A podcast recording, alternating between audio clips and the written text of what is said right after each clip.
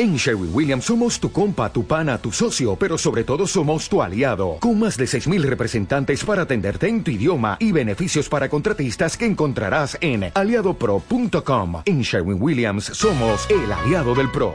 Hoy vamos a hablar de Puerto Rico. Puerto Rico yo nunca dejaré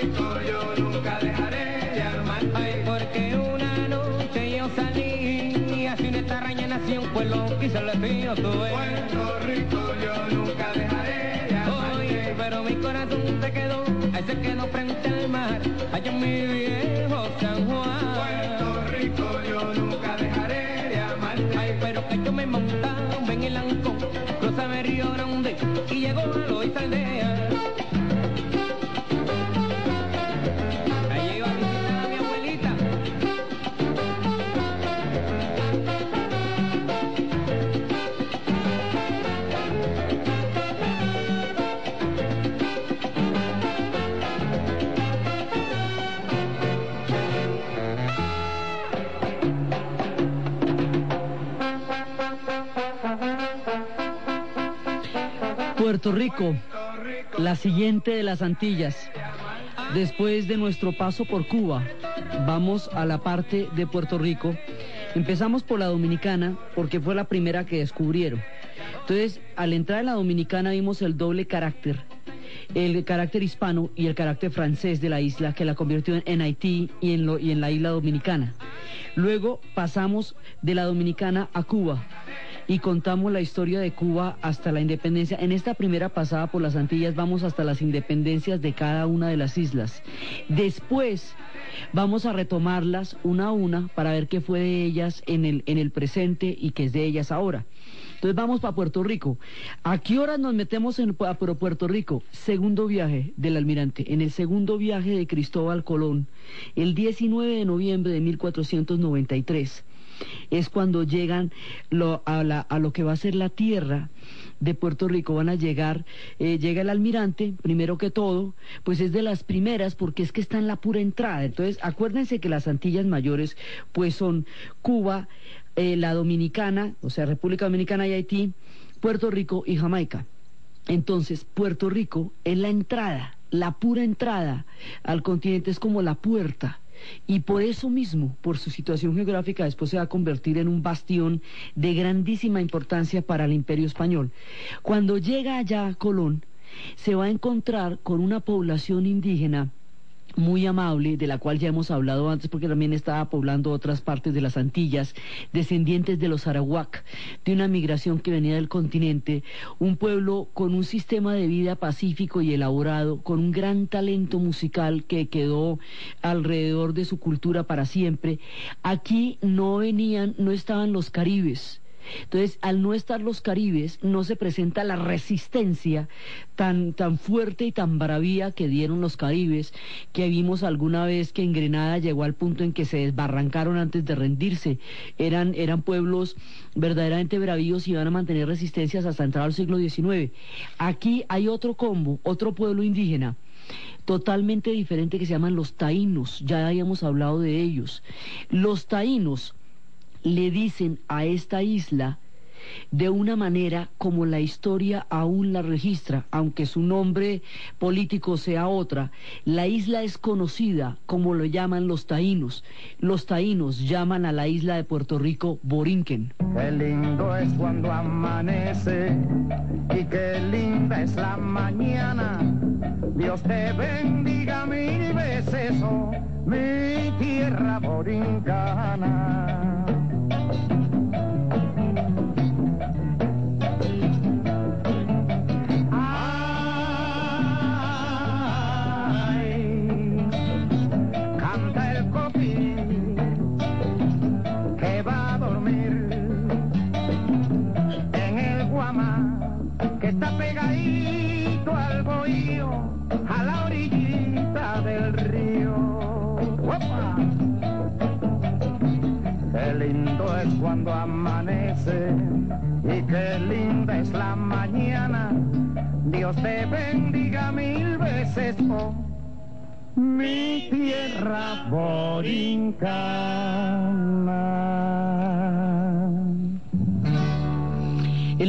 Borinquen se conservaría en la historia, como se conservó finalmente el nombre de Haití. Después de toda la revuelta siguió llamándose como originalmente la llamaban los, los nativos de la isla Haití y como los Cubanacán darían el nombre final a la isla de Cuba. Entonces, esto es Borinquen. Después lo van a llamar Puerto Rico por todas las, las propiedades, porque es que esto era un paraíso. Van a llegar a un sitio perfectamente ideal donde, que tiene una bahía lo suficientemente profunda para que los barcos puedan entrar y salir de ella en, las grandes dimensiones en que ya en ese momento tenían los barcos de ellos, van a encontrar oro. Por primera vez, el, eso además es una maldición, porque lo primero que van a encontrar es el oro y eso es lo que va a hacer que empiecen a explotar la isla y empiecen a armarse el lío del dorado y empiecen a buscar todo el cuento de que el oro está en otra parte, que está en otra parte, y es toda la el comienzo del mito del dorado, el, el descubrimiento de Puerto Rico, la llegada a Puerto Rico, porque pues el descubrimiento es una cosa bastante compleja de, de manejar. Primero, eh, está ligado por dos mitos, el del dorado porque es donde empiezan a descubrir oro, y el, el, mito de la eterna juventud, de la fuente de la eterna juventud.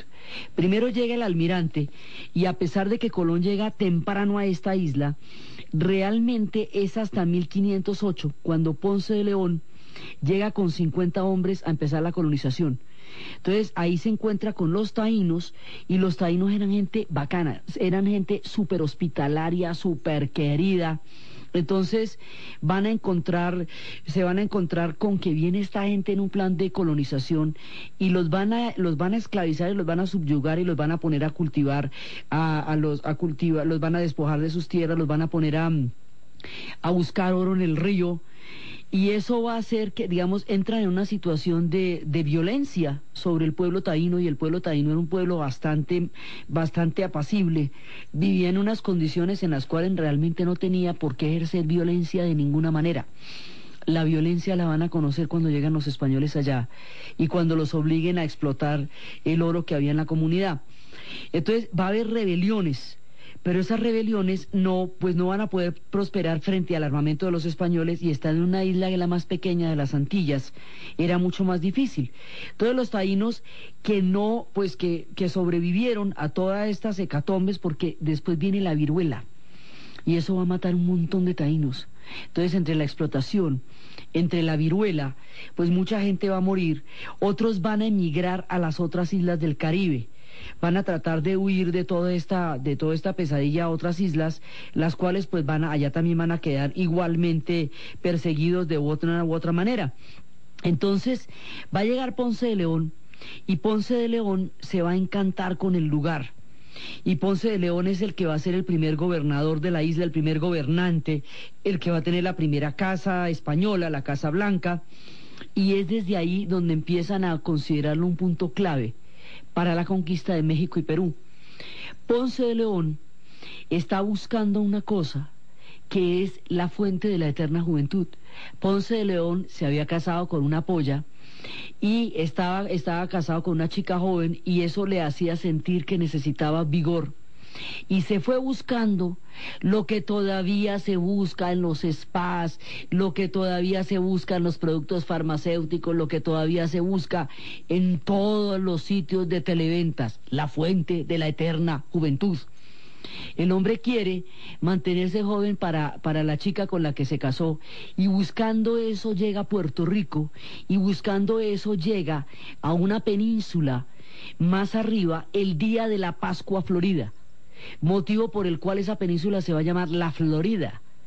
Entonces él va entrando por Puerto Rico, ya va entrando a tierra continental, va a entrar a la Florida y la Florida va a estar en, en, manos españolas y luego, luego la van a tomar y se la van a devolver a cambio a los ingleses a cambio de Cuba, eso va a tener una cantidad de avatares. Y este personaje, marcado por un signo que lo llevaría a buscar la eterna juventud y a encontrarse con la malaria, a encontrarse con la fiebre amarilla, con toda clase de enfermedades, eh, finalmente le dan a pegar un flechazo la, con las heridas va a llegar a Cuba, donde va a morir. Encontró todo menos la eterna juventud. Lo que encontró fue la eterna infelicidad en una búsqueda frenética que es característica de todos los hombres que llegaban en ese momento al Nuevo Mundo. Todo el mundo venía buscando Pispirispis, venían buscando el país de los papas blancos, venían buscando el Dorado, venían buscando la fuente de la eterna juventud, las siete ciudades de Cibola, venían buscando las cuales más locas, porque no había una proporción entre lo que este mundo podía hacer y lo que ellos llevaban en la cabeza, porque también el grado de maravilla y de fantasía que este mundo ofrecía era de suyo increíble para los que llegaban. Entonces van a llegar a Puerto Rico se van a encontrar con los taínos, pero como los españoles que van a llegar allá van a buscar oro, llegan hombres solos. Esos hombres solos que llegan sin mujeres se van a casar con, se van a mezclar con las mujeres taínas. Entonces, en Puerto Rico hay una característica particular. La población taína, a pesar de ser tan diezmada por la llegada española, se conserva y conserva toda la herencia musical por un lado, pero también la población taína va a entrar en mestizaje. Acuérdense que todo el mundo de la América española entra en mestizaje, la dominicana, Puerto Rico y Cuba van a entrar en mestizaje, mientras que las islas que van a tener dominaciones inglesas o francesas no van a producir ningún fenómeno de mestizaje, porque no va a haber mezcla con la población local. Entonces, en un principio empiezan a componerse una, una población entre taíno y español, taína y español, y más adelante, cuando lleguen los esclavos, taíno, español y la gente que va llegando de África. Y esa mezcla es lo que va a dar la gente de Puerto Rico. Entonces, empiezan a llegar allá en busca del oro originalmente, hasta que el oro se agota. Ya cuando el oro se agota, empiezan a buscar otras posibilidades y otros recursos históricos por los cuales todo el mundo se tiene que ir a Puerto Rico. Y poco a poco van llegando y van llegando hasta que eso se va a convertir en uno de los lugares más importantes de todo el imperio español porque tiene todas las características para convertirse en una fortaleza a partir de la cual se den todas las rutas para los imperios. Entonces todo el mundo tenía que irse para Puerto Rico. Yo me voy para Puerto Rico vendiendo vaso en colores. La hilita del corazón, Ramón,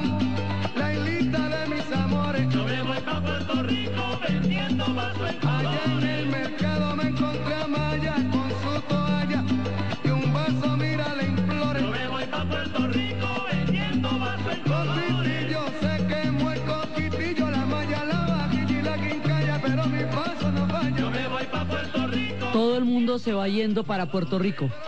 Se va yendo para Puerto Rico y Puerto Rico se va a convertir en la fortificación más importante. Puerto Rico es lo suficientemente pequeña para ser abarcable, lo suficientemente profunda en su bahía para que los barcos puedan llegar muy cerca de las costas y está ubicada de una manera en que desde ahí se domina el Caribe. El imperio español es un imperio ultramarino, así que los puntos fundamentales de ese imperio son Cartagena, Portobelo, La Habana, Puerto Rico, es ahí donde se siente toda la fuerza del imperio, porque lo que ellos van a formar es como una especie de, de media luna, como de tenaza, tratando de dominar el Caribe. El lugar desde donde ellos pueden dominar el Caribe es Puerto Rico. Entonces, de ahí en adelante, las fortificaciones van a ser la característica de la isla. El hecho de que las fortificaciones sean la característica de la isla va a hacer que sea muy difícil más adelante establecer rebeliones en contra del dominio español porque realmente pues están atenazados, ellos son un fuerte en sí mismo. Puerto Rico se va a convertir en un fuerte. Entonces, en principio vienen por el oro, después por las fortificaciones, después va a llegar el comercio de esclavos, va a llegar toda la gente de África, porque luego llegan las plantaciones de azúcar y las plantaciones de abaco, como en todas partes. Entonces, con las plantaciones de azúcar van a llegar los esclavos en grandes cantidades y se van a mantener durante mucho tiempo, pero había, había para 1794 había 17.500 y ya después había 31.000 y era el lugar donde más los desembarcaban y va a ser muy importante desde el punto de vista del comercio de esclavos. Entonces, por un lado, es importante para toda la conquista porque de Puerto Rico salían para la Veracruz y de Puerto Rico también salían para, para todos los enclaves del sur. Se vuelve una un paso fundamental en la ruta de las conquistas de lo que van a ser los pueblos indígenas de la América continental. Después de ser el paso de la ruta, se va a convertir en la fortaleza que garantiza el comercio. Después se va a convertir en las plantaciones de azúcar, como todas las demás islas del Caribe. Cuando llegue la agricultura, el azúcar, el tabaco y todo, toda, esta, la, toda esta producción, en ese momento van a llegar los esclavos.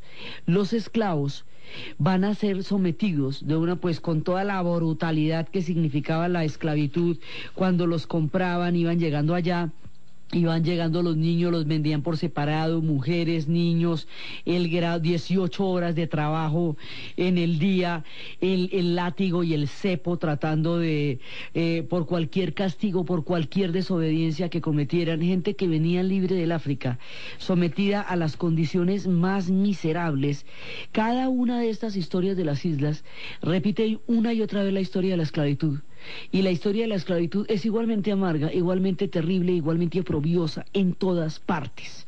Es una, es digamos una vergüenza en la historia de la humanidad que este comercio se haya perpetuado por tanto tiempo y que haya tantas poblaciones que por esa razón hayan conocido el mundo al otro lado del mar. Las condiciones miserables de los esclavos hacían que los cimarrones, es decir, los esclavos fugados, fuera la única salida que se viera a un mundo que para ellos no tenía ninguna salvación y ninguna redención. Por eso Ismael Rivera nos habla de Huitinila, que se fue para el monte. Puerto Rico tiene una característica fundamental, va a producir toda la música del mundo. Es impresionante el filón musical que esta isla va a producir y lo vamos a ver a lo largo de estas historias y lo vamos a ver más adelante como tiempo, mucho tiempo más adelante, lo que se va a conocer con el nombre de la Fania son puertorriqueños. El fenómeno que se va a conocer con el nombre de la salsa es puertorriqueño. Y una gran cantidad de las vertientes de lo que es toda esa música en nuestra cultura la produce Puerto Rico. Entonces, cuando los esclavos se fugan, cuando están buscando ir al monte, cuando están buscando la libertad, es cuando Maelo nos habla de Huitinila, el hombre que se fue para el monte.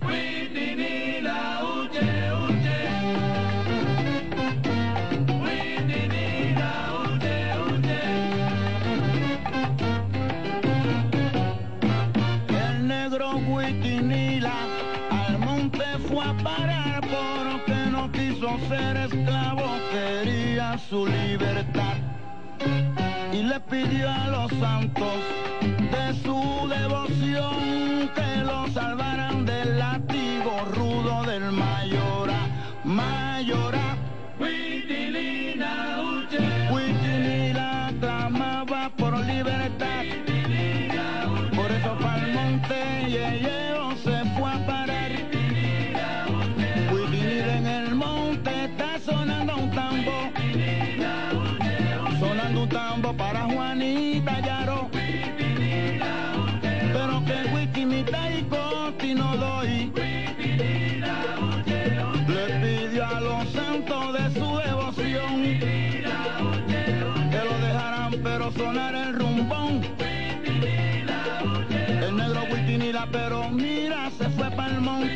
La rebelión de esclavos va a ser una constante en la historia de Puerto Rico. Las rebeliones del Ponce, las grandes rebeliones que además están en consonancia con las rebeliones de Haití. Puerto Rico queda muy cerca de la dominicana y re- recibe todo el influjo de lo que está pasando en Haití y de lo que está pasando en la Dominicana. Es casi como si hubieran sido un mismo pedazo y los hubiera separado los avatares del mar, pero están terriblemente cerca y la influencia también es, es muy estrecha entre unos y otros. Las rebeliones de esclavos son permanentes y va a haber toda clase de, de, de cimarrones, de rebeliones, de levantamientos, de protestas en contra de las condiciones de la esclavitud y eso va a estar eh, también sometido a los vaivenes del precio del azúcar, cuando el precio del azúcar bajaba y empezaba el hambre, las rebeliones eran más fuertes. Entonces, esta, digamos, más que una rebelión contra el imperio español propiamente dicho, el problema en Puerto Rico era la esclavitud.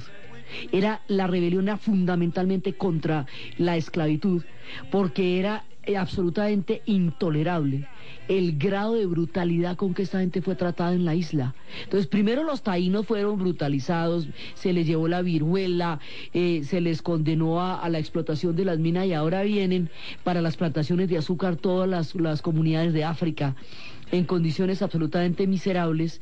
Entonces, aquí fue un problema fundamental en la esclavitud y va a haber cualquier cantidad de levantamientos. En la isla, de, en Puerto Rico, los frailes van a tener un papel muy importante.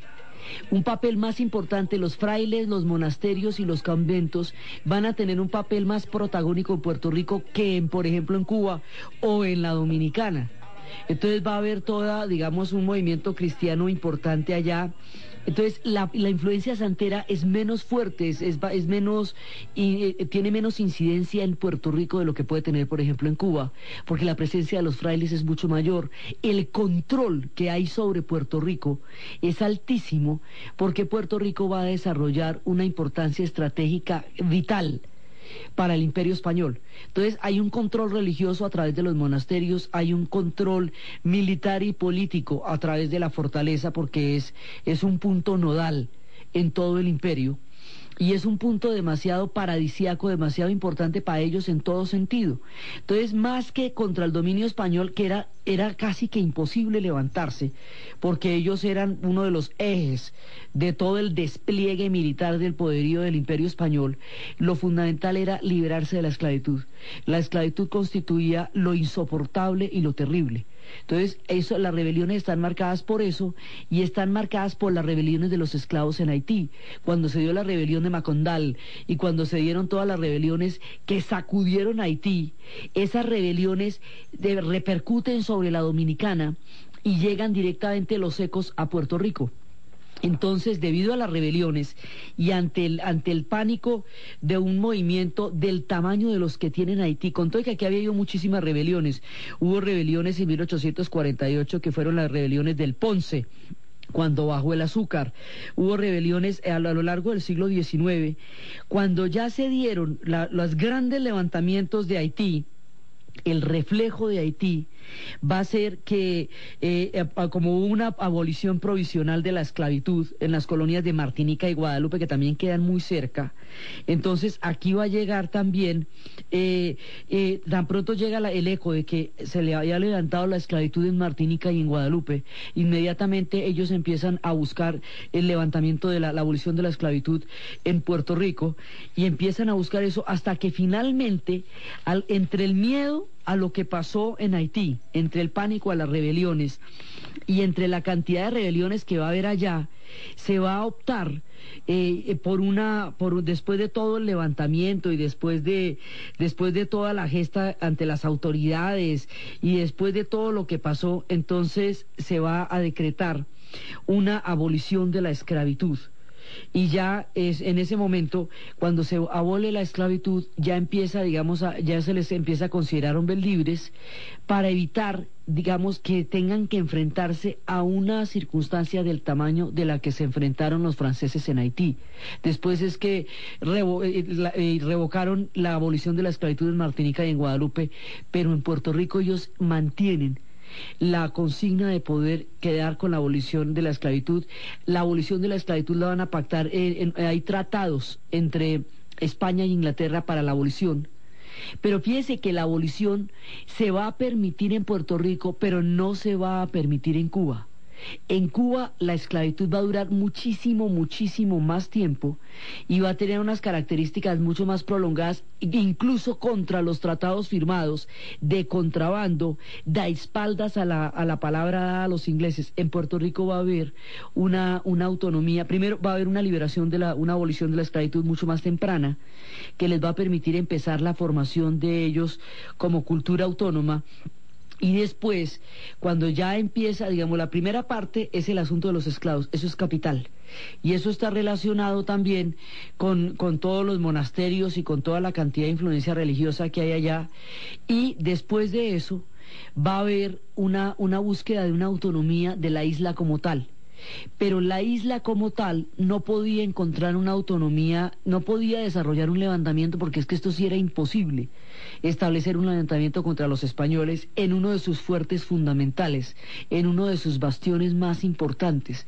Entonces, como no podían establecerlo, intentaron buscar condiciones de autonomía, intentaron buscar condiciones de, de pero finalmente se llega a un acuerdo en el cual empiezan a, pensar en la posibilidad de encontrar un punto de autonomía para la isla manteniendo todos los bastiones militares, pero cambiando las relaciones. Las relaciones de España con Puerto Rico son diferentes a las relaciones de España con Cuba, son menos recalcitrantes, pero de todas maneras van a buscar un punto de autonomía que les permita una viabilidad y van encontrando poco a poco el camino, pero luego la historia va a tomar un viraje totalmente distinto para ellos.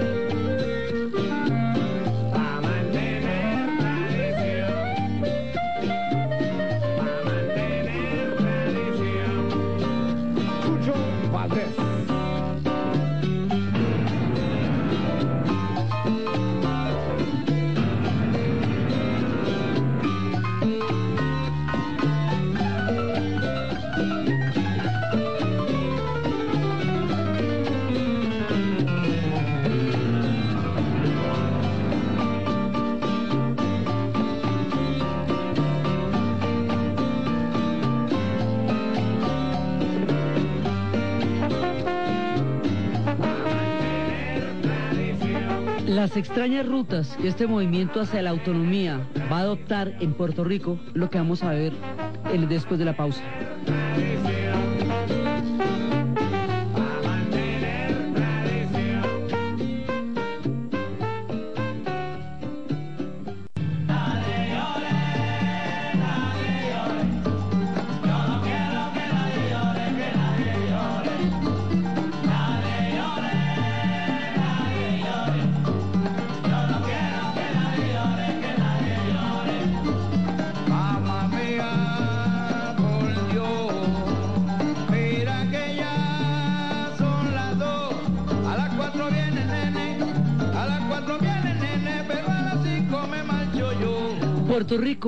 Empieza a pactar una autonomía limitada pero posible con el imperio español.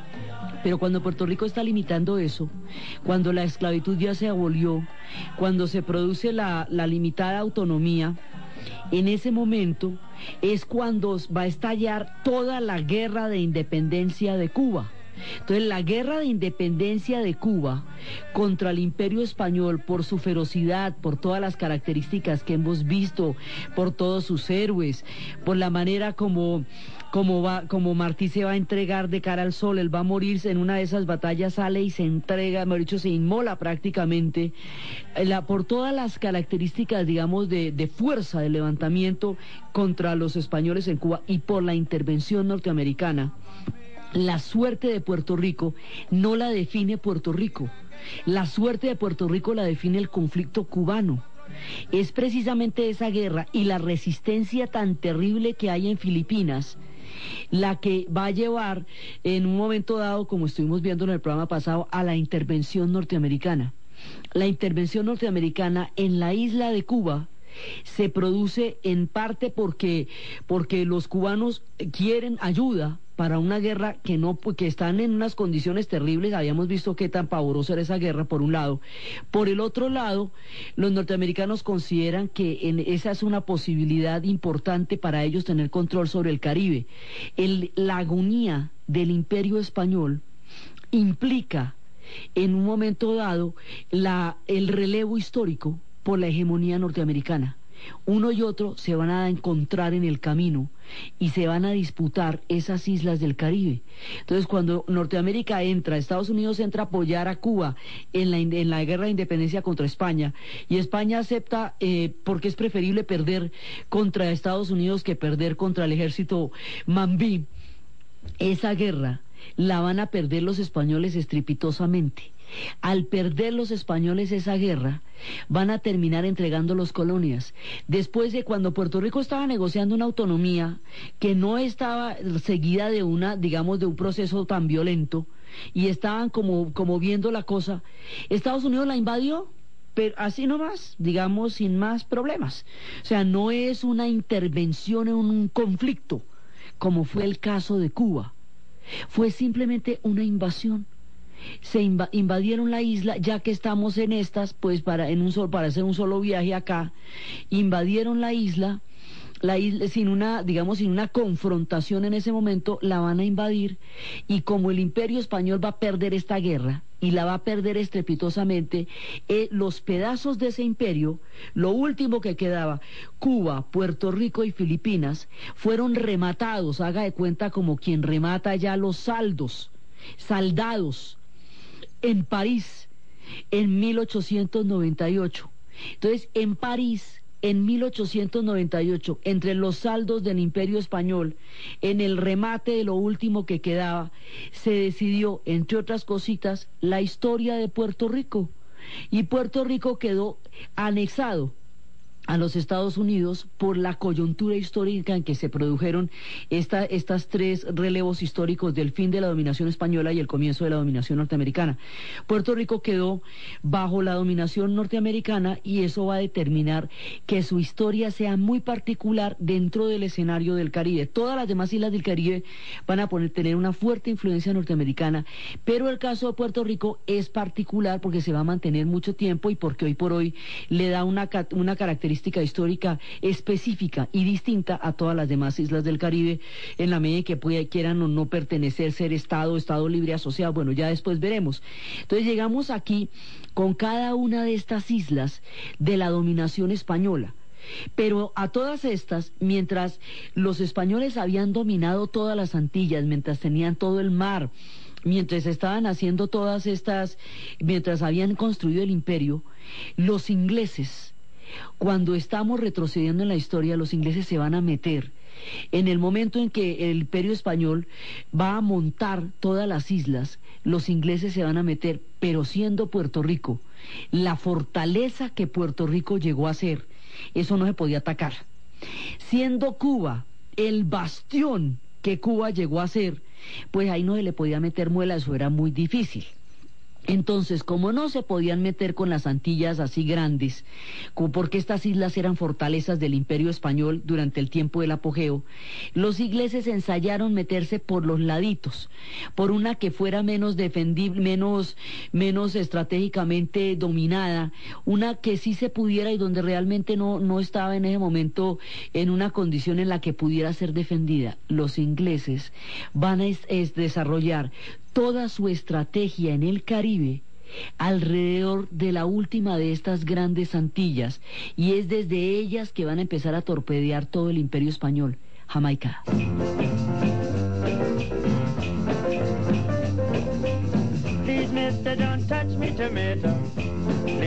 Touch me tomato. Touch me yummy pumpkin potato. For goodness sake, don't touch me tomato. Touch me this, you touch me that. Touch me everything I've got. Touch me plum and me apple too. Here's one thing you just can't do. All you do is feel 'em, feel 'em. Ain't you tired of the feel 'em, feel 'em? All you do is squeeze 'em, squeeze 'em. Man, ain't you tired of the squeeze 'em, squeeze 'em?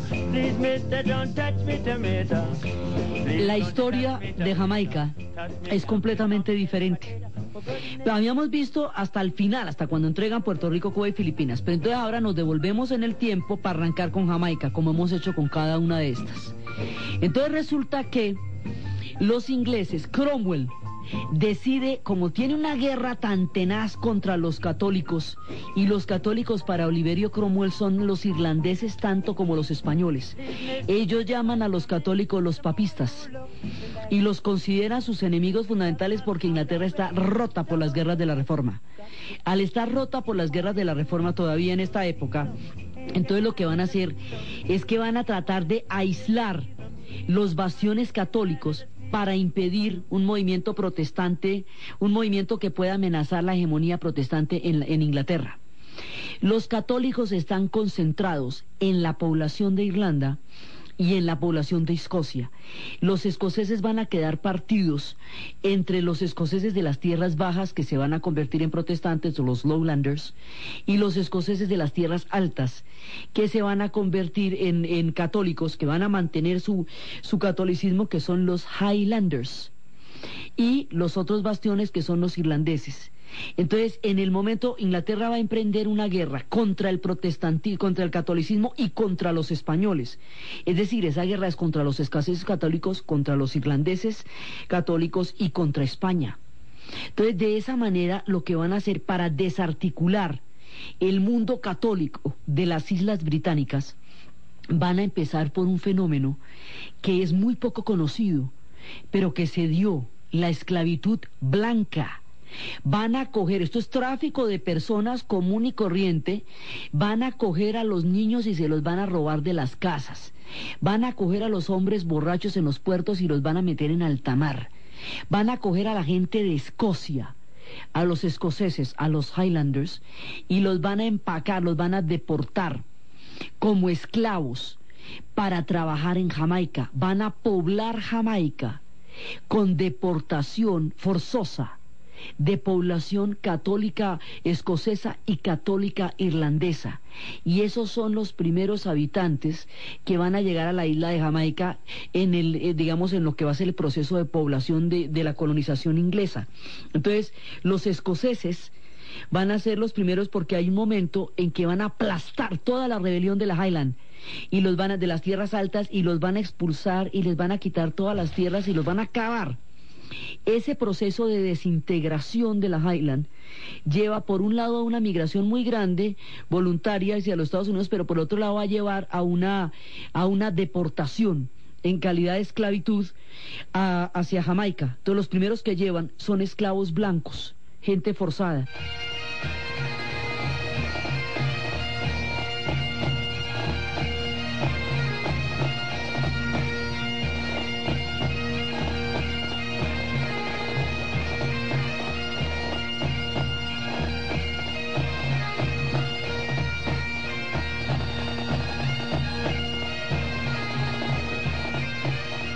Llegan los escoceses sometidos por la fuerza y llegan también los católicos irlandeses en condiciones de esclavitud, también sometidos por la fuerza.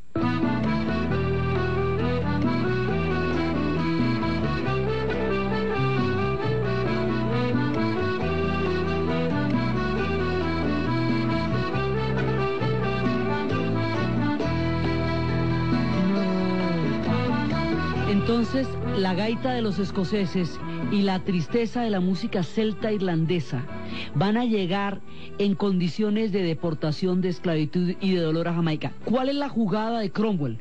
La jugada de Cromwell es desarticular los movimientos católicos en las Islas Británicas, desarticulando a los escoceses, asesinando a la gente de la Highland, declarando a los Highlanders ilegales, dándoles permiso a las personas para que los maten si los ven con las faldas escocesas.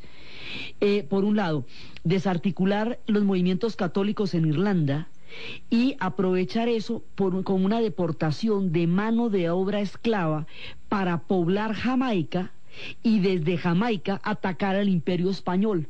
De hecho, eso es un, billar a tres bandas. Entonces, desde ahí van a, van a crear los bastiones para atacar al imperio español.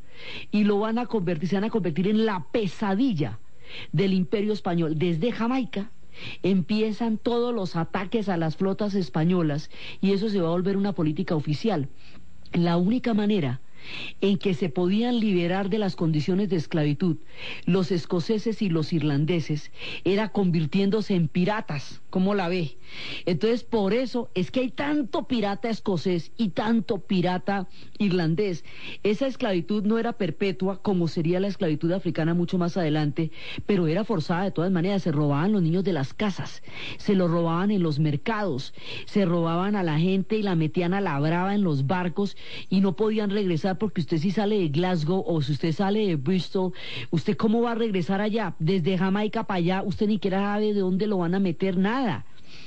Entonces, esta gente la agotaron trabajando y la manera como se podían liberar era convertirse en piratas para robar a favor de la corona británica y de esa manera patrocinar todo lo que va a ser el fenómeno de la piratería en el Caribe. Entonces cuando va a haber piratas, va a haber bucaneros que se van a juntar con los franceses y se van a juntar con los holandeses.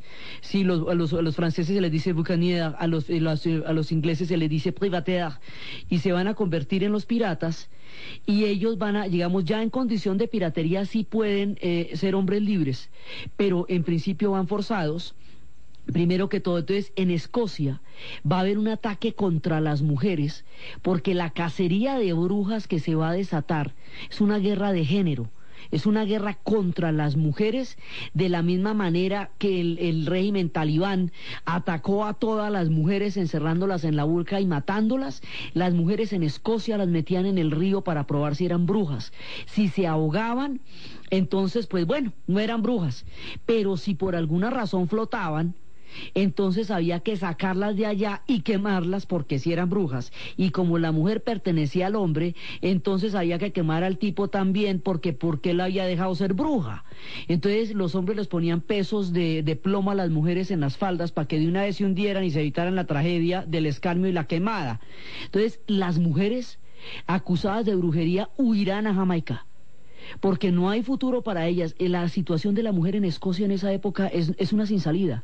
Entonces, unos van forzados, deportados, otras van huyendo de una guerra que atacó a las mujeres como género y como sociedad y todos de una u otra manera van a llegar a Jamaica. Y cuando Jamaica se convierte en un, en un fortín pirata para atacar el grueso de toda la flota española, entonces es una isla, digamos, es un refugio de todos los forajidos y de los deportados y de los forzados y de las brujas, entonces eso es la rumba y es el desorden absoluto. Y ahí es cuando cuentan la historia de una ciudad que llegó a ser como emparada con Sodoma y Gomorra, que era Port Royal, que era el desenfreno, la locura, todo el mundo robando y metiendo en cueva lo que robó. Y en esa ciudad de Port Royal cuenta la leyenda que una bruja se enamoró perdidamente de un pirata y que el pirata la desairó y que ella con el corazón herido hizo un conjuro con otras dos brujas y estalló un maremoto de tales proporciones y una tormenta de tales características que hundió para siempre a Port Royal en el fondo del mar. Port Royal quedó convertida en una leyenda y en la superficie donde alguna vez quedó, dicen que se desprendió de la tierra, queda hoy una ciudad que se llama Kingston, la capital de Jamaica. Entonces, esto aquí en esta época son los galeones hundidos los tesoros escondidos en las cuevas y todo el misterio de los buscadores de tesoros corresponde a la formación temprana de Jamaica, que son los que van a enterrar toda esta cantidad de tesoros. Esos forajidos después se van a convertir en lords y en gobernadores. Morgan va a ser el primer gobernador de la isla y va a ser lord y después va a ser encantador y sensacional desde el punto de vista del gobierno inglés, desde el punto de vista de los panameños, fue el que destruyó a Panamá. Y en todas las islas del Caribe, incluso incluida San Andrés, hay una cueva de Morgan porque en todas partes estuvieron asolando el Caribe. Esta gente va a infestar el Caribe, entran como esclavos y después se vuelven piratas y se vuelven bucaneros, porque era la única manera de, de liberarse de la esclavitud blanca. Entonces, cuando esto va cogiendo esas características, la isla ya va a buscar no solamente el ataque sistemático a la flota española, que era la manera como Inglaterra mantenía su guerra, no solamente contra España como país católico, sino contra la riqueza del imperio español, la, cual quería poseer. Como no se podía meter en ninguna de las grandes Antillas, no se podía meter en Cuba, no se podía meter en Puerto Rico, no se podía meter en la Dominicana, se va a meter en Jamaica y Jamaica va a ser la presencia inglesa en el Caribe. Los ingleses van a tomar a Jamaica como su bastión después de toda la época de la piratería, de la piratería que es la que va a dar el mayor imaginario en la literatura, en la isla del tesoro de Stevenson, siguen haciendo películas, historias de piratas porque son absolutamente fascinantes. Después de eso viene la esclavitud negra el comercio de los pueblos africanos para las plantaciones y son traídas en las condiciones de dolor más miserables y el recuento de lo que ese dolor significa no lo hace Bob Marley en una canción de redención, contando cómo fueron traídos desde el fondo de las, de las minas y llevados como esclavos eh, de, por los viejos piratas, porque los piratas empiezan, después se montan en el comercio de esclavos y los van a sacar de África y los van a llevar a Jamaica. Los piratas que fueron esclavos ellos mismos.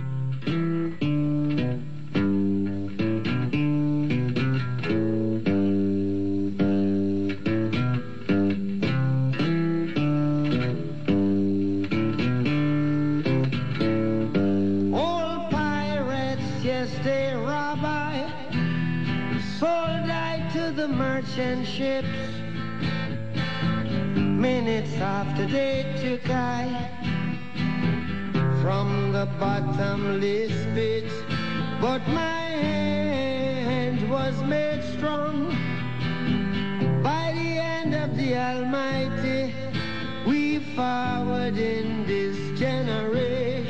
viejos piratas nos sacaron de los nos sacaron de los fondos de las minas, nos vendieron a los barcos mercantes.